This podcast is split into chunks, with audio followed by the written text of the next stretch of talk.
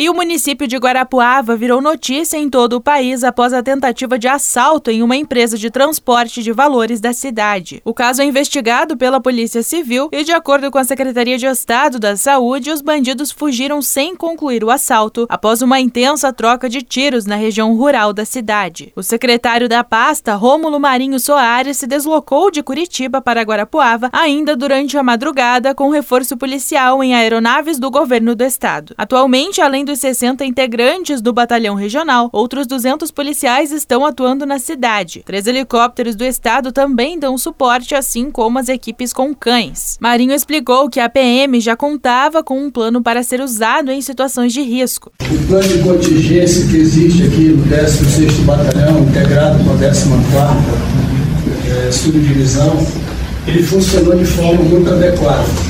E, para nossa surpresa, uma surpresa muito positiva, eles não lograram êxito.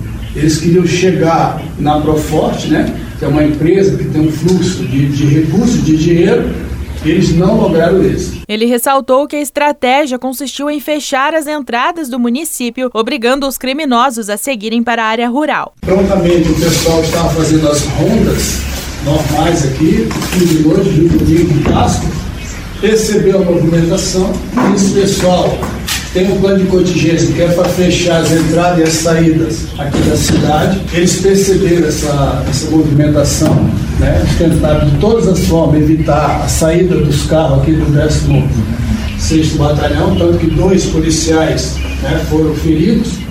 E eu lá em Curitiba recebi a informação de, de pronto, acionei meu núcleo duro, nos deslocamos para cá de imediato.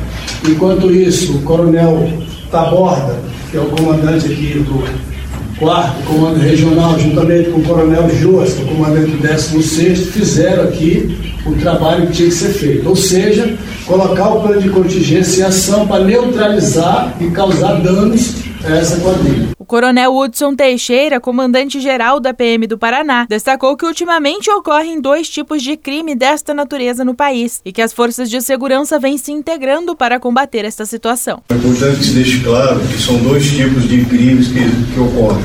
O novo cangaço, que é aquele que os marginais dominam uma cidade, é, explodem os bancos, usam as pessoas como escudo humano.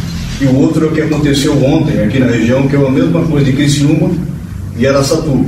Então, de lá para cá, a nossa inteligência, desde Criciúma, Araçatuba, a nossa inteligência tem conversado com, a, com, com São Paulo e Santa Catarina e na sinergia de, de esforços. Havia o indicativo, sim, que o nosso Estado poderia ser alvo desse tipo de, de crime. E a, a, inteligência trouxe essa informação, tanto é que, como o secretário falou, com o plano de contingência nós tínhamos tropas preparadas, que chegaram rápido, para fazer o cerco. O Ministério da Justiça e Segurança Pública apoia a apuração dos fatos. Da Central de Jornalismo Colmeia, Amanda Monteiro.